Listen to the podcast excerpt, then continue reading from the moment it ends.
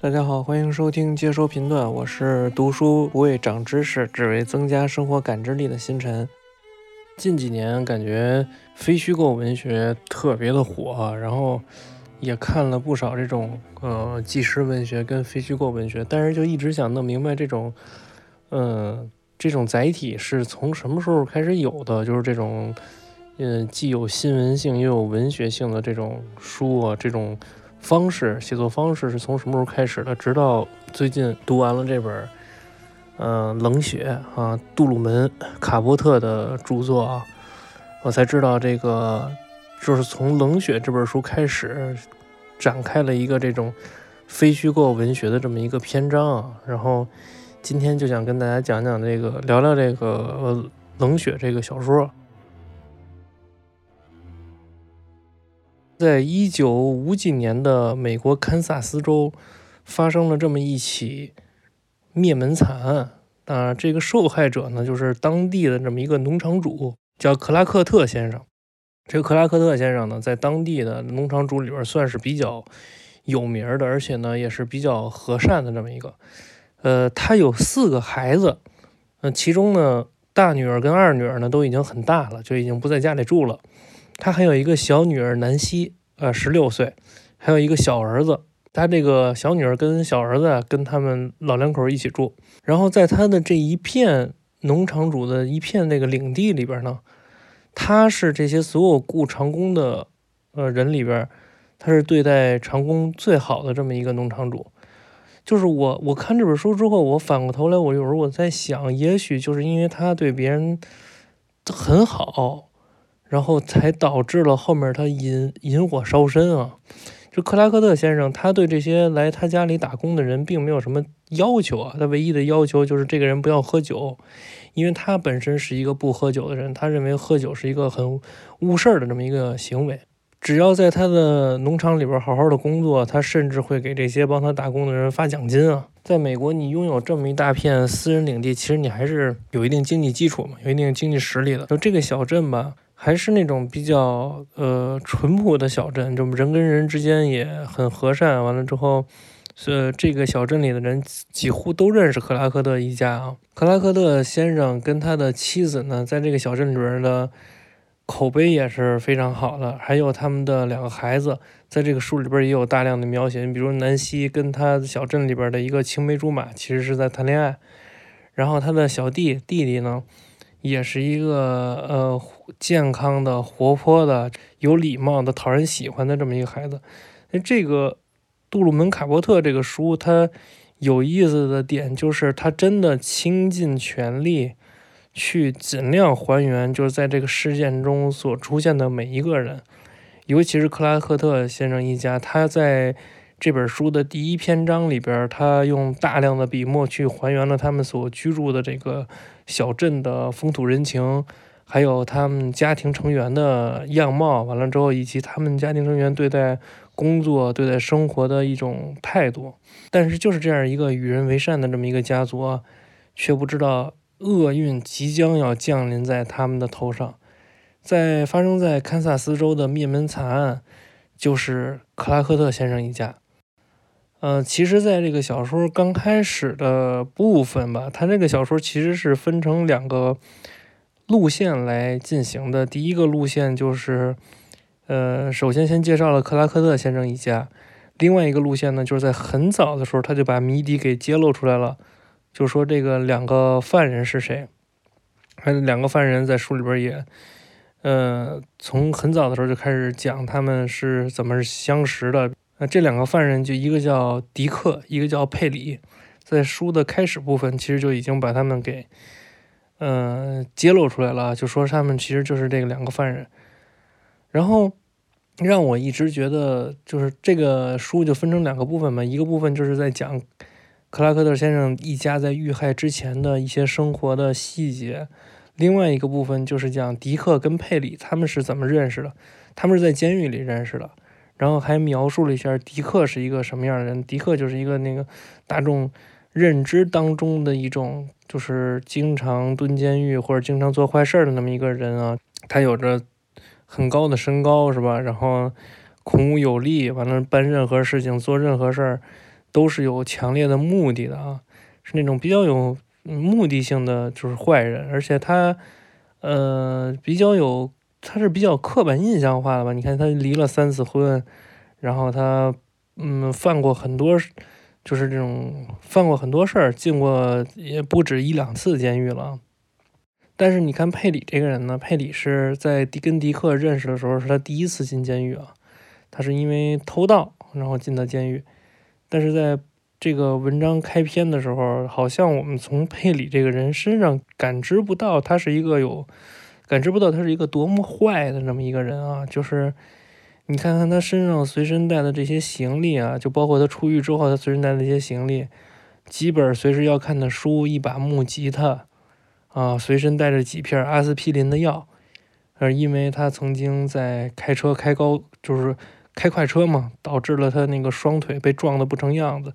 所以他要经常服用阿司匹林。就后来他就是阿司匹林上瘾了，就形容这两个罪犯的日常的一些生活什么的，包括他们为什么进到这个监狱，然后他们的父亲、他们的身边人是怎么对待他们的，他们的成长环境是什么样的。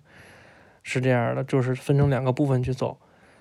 然后我在看到这本书的中途的时候，其实我就一直有一个疑问吧，就是究竟为什么这两个犯人会锁定在克拉克特先生一家？他们跟克拉克特先生一家其实并没有直接的一个关联，就是他们两个人谁也不认识克拉克特先生一家。警方呢，在这个案件发生之后呢？也陷入到了一个完全没有头绪的这么一个状况当中，因为他们发现克拉克特先生一家，即使被灭门之后，警方在家里边也找不到他们被抢夺走了多少现金跟呃值钱的物品。第二一个方面呢，就是克拉克特先生一家他们的小女儿南希，在生前是没有被奸污过的。呃，他们当然就是从另外一方面证实了，这个杀人犯他们并不是为了性侵南希而灭灭门的，灭门那个克拉克特先生一家的。所以警方在一时之间就是到处碰壁吧。他们在这个小镇里边其实找了很多所谓的嫌疑人，比如说跟这个小镇里边跟曾经跟克拉克先生一家有过这种竞争关系的农户啊，或者说。跟他有过曾经有过矛盾的农户，但是其实最后发现都不太对啊，线索都断。直到有一天，警方在电视上，全国的电视上通报说要通缉、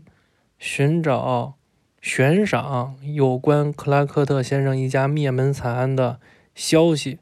这个时候，关键的人出现了，就是这个时候，在监狱里边有一个人，他看到了这条消息。这条消息让他辗转反侧，难以入眠，长达了一个多星期左右。直到一个星期之后，他实在是无法面对自己的内心了。他就是跟那个看守他的就狱警说嘛，说他要见那个典狱长。他见典狱长之后，他给典狱长讲了这么一个故事啊。这个人说说曾经我跟这个迪克在一个牢房里关过啊，呃，在跟迪克在一个牢房里关过的时候，你知道犯人都会互相。吹嘘一些什么，以免自己受到欺负。当他问到我的时候，我就说：“我说你知道吗？曾经，呃，有一个雇佣我的农场主叫克拉克特先生，我曾经在他家给他打过工。啊，他有一个保险箱，他有一个保险箱，那个保险箱里边有很多很多的钱。这为什么我敢确定那个保险箱里有很多钱呢？因为我在克拉克特先生家打工的时候，他出手很阔绰，尤其是对我们这些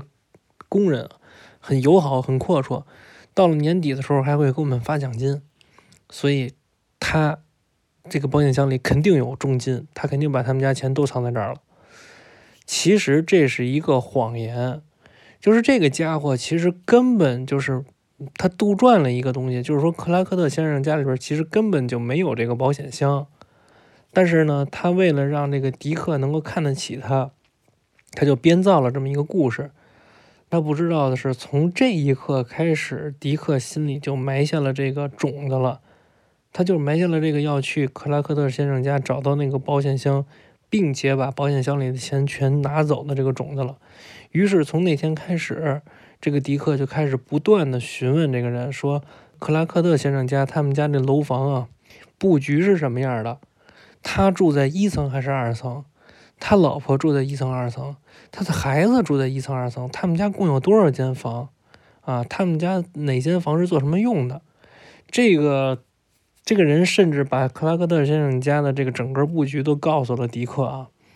但是这个人做梦也没想到，迪克有一天出狱之后会去做这件事儿，并且把克拉克特先生一家灭门，这个是他没有想到的。至此开始，其实这个案件才开始有了重大的这么一个突破啊，然后警方开始找到了这个线索啊，就锁定了这个迪克跟佩里这两个犯人。然后发现他们的行迹，他们的这个行动轨迹啊，确实是比较可疑的啊，并且呢，在这个期间，迪克为了生存，还开了很多的假的支票啊。然后他们还偷了一辆车，也是根据他们偷来这辆偷来的这辆车，锁定了他们的位置，最后抓到了他们。在警方的一个心理攻势下啊，最后果不其然确定了，最终的这个杀人犯其实就是迪克跟佩里啊。大概就是这么一个呃故事，然后到最后的时候，就是你能够看到警方在不断的心理攻击之下啊，抓到了这个两名犯人。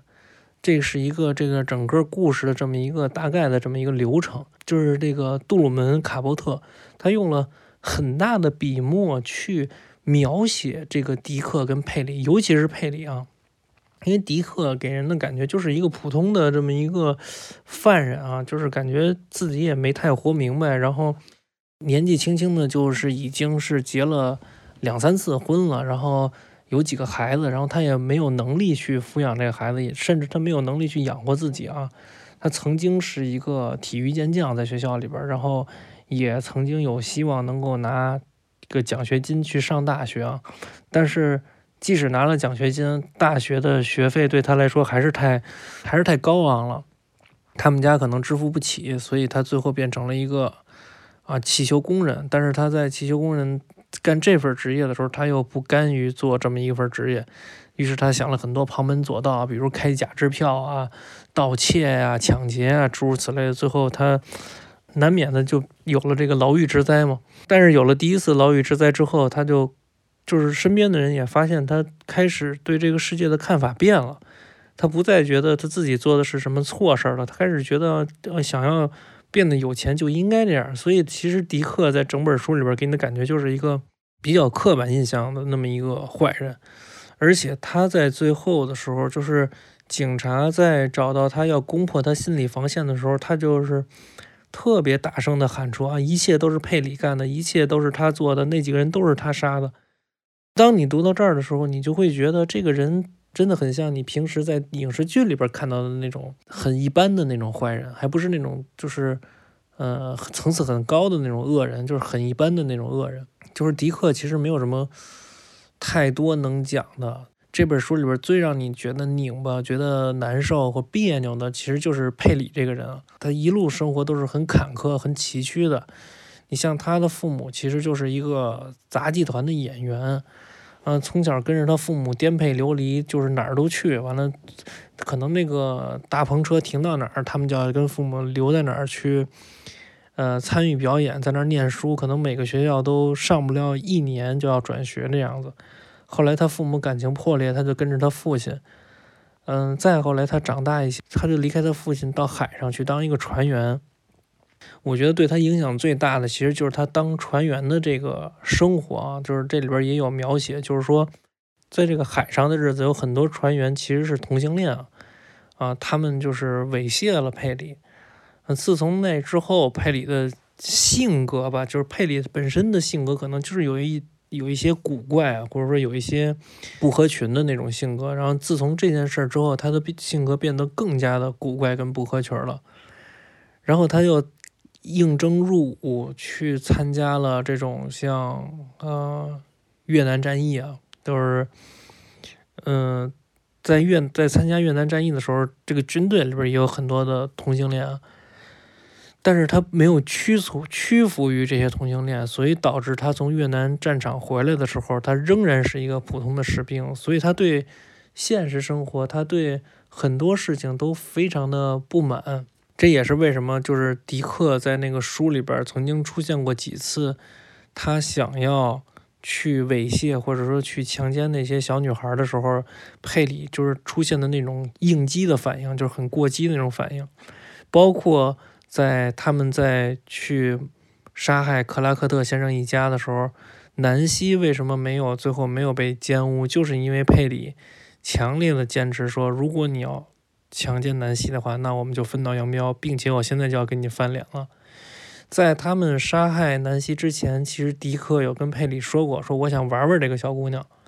啊，但是佩里强烈的拒绝了这个请求。但是我们通过作者的描述，你其实还可以通过不同的侧面去了解佩里这个人。佩里这个人就特别的冷漠，所以这本书叫冷血嘛，就特别的冷漠，特别的拧巴。我们能够通过一方面能够感受到他是一个，呃，不是那么一个纯粹的恶人吧？他还有他谦逊有礼的那一面，甚至他有他自己的坚持。但是从另外一方面讲，当他在跟迪克去做这件事儿，最后陷入到一个呃止步不前，对他们来说很危险的一个局面的时候，确确实实是。他去先杀了克拉克特先生，啊，他去动手去杀了第一个人，啊，他跟克拉克特先生其实根本就不认识，甚至没有任何的交集，他就可以下手去杀掉这个人，也足以见得佩里这个人也真的是足够的冷血。然后有的时候你甚至在读这本书的时候，你甚至就是有点迷惑，你不知道。他内心真正想的是什么？他是因为不知道自己是谁，所以去失手杀这个人吗？还是说他知道自己是谁，而他也明确的知道他自己就是如此的冷漠？因为在那个书里边有这么一段话，他说：“我的人格只能足够怜悯我自己。”嗯，当你读到这句话的时候，你就会觉得佩里其实还是一个骨子里边，嗯，他。极度的顾怜自影吧，他极度的自私，极度的觉得自己受了天大的委屈。所有的世界上所有的人，可能哪怕是一个与他的委屈毫不相干的人，也要为此付出代价，只因为他在那个时候那个节点上碰巧遇到了佩里。所以说，佩里其实是一个骨子里的变态。而迪克只不过是一个骨子里的坏人而已，啊，就是这个，其实是我看完这本《冷血》之后对这两个人的一个评价吧。然后最后可以再说说这个作者啊，杜鲁门·卡波特，就是他之前其实写了好几本小说啊，但是这本《冷血》我觉得是他写的最成功的一本，而且是他开辟了一个新的文学。题材吧，就是这种纪实文学，就是非虚构小说这种文学。这本《冷血》它确实把这种新闻的新闻性，把跟那个文学性很完美的糅合在了一起，而且你能够感受到他在这本小说创作中。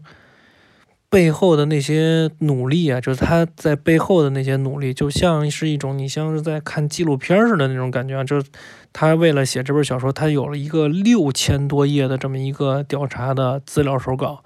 他从这个六千多页的调查的资料手稿里边，他尽可能的去还原克拉克特先生一家，他尽可能去的去还原迪克跟他父母跟他身边人的关系，他尽可能的还原佩里。啊，以及他跟他父母、跟他姐姐、跟他身边人的关系，他也尽可能的还原迪克跟佩里他们在从行凶之前、行凶之后，以及被抓到之后一系列的这些过程。然后在这当中，他又把文学性很好的糅合到这里边儿，所以你能够感受到这本书其实真的是诚意很足的啊。还看完这本书之后，我觉得最大的感受是是什么呢？我觉得一个，其中一个最大的感受就是，嗯，命运确实是很无常吧。就是像格拉克特先生，他其实是年龄不大嘛。嗯，在按照小说里边的形容来说，他也应该就是四五十岁的样子啊。嗯，他是一个为人很和善的人。其实咱们前面也说了，就因为这个监狱里边的人说了这么一个子虚乌有的事情，就害得他们全家惨遭灭门。第二个很。大的感受是，就是这种像纪实一样的东西，如果加上一点文学性啊，你就会觉得真的是所有的艺术创作都来源于生活啊。就是我记得，我记得他那个书里边有这样的一个段落，就是在迪克跟佩里他们着急赶到一个地方的时候，开着那个偷来的车赶到一个地方的时候，路上正好碰到了一对儿呃爷孙儿。就是那个路上正好碰到了一对儿这个爷爷跟孙子，这个孙子其实全程在照顾着爷爷，爷爷已经就是在路上冻得寒风瑟瑟，已经完全说不出话来了。这个路上这个小这个孙子呢，就是经常让迪克停下车来说，那个石头后面有什么？呃，那个马路边上有什么？其实他们就是在捡废品嘛。然后那个孙子就说，捡废品是他的一项工作跟技能什么的。哎，就是这种描写就很生活化，然后让你感觉就是你仿佛能够看到那个画面，然后包括他们在他在描写就是克拉克特先生一家他们平时的生活起居啊，就是克拉克特先生的妻子，他因为常年的卧病在床，他身体不好，但是最后被诊断出来其实是脊椎的问题啊，然后做完了这个手术之后。整个人就整个人就焕然一新的那种感觉，包括形容他的小女儿南希跟她男朋友去约会，晚上我回家晚了，家里的大人不高兴什么的，所有的这种细节的描写，都源于他背后的这种足量的资料的调查，然后足量的对这个事件的重视，足量的对这个人，对这个。行动轨迹的这么一个摸索，所以我觉得这本书真的是值得一看，而且我看了两三遍啊，我觉得还是有很多信息，其实我还是没有捕捉到，但是我觉得确实是值得读的一本书。今天要给大家介绍的这本书就是这本《冷血》，作者是杜鲁门·卡波特。最后要说的一个点，就是比较遗憾的一个点吧，就是杜鲁门·卡波特在写完了这本《冷血》之后，后面就没有什么比较写的比较好的作品了。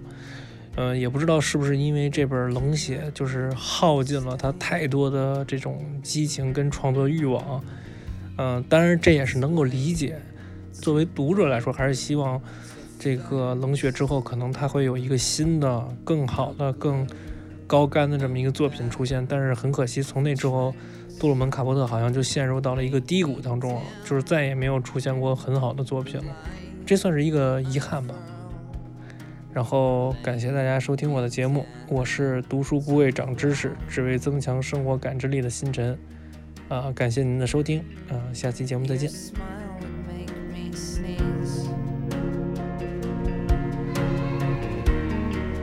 When we were siren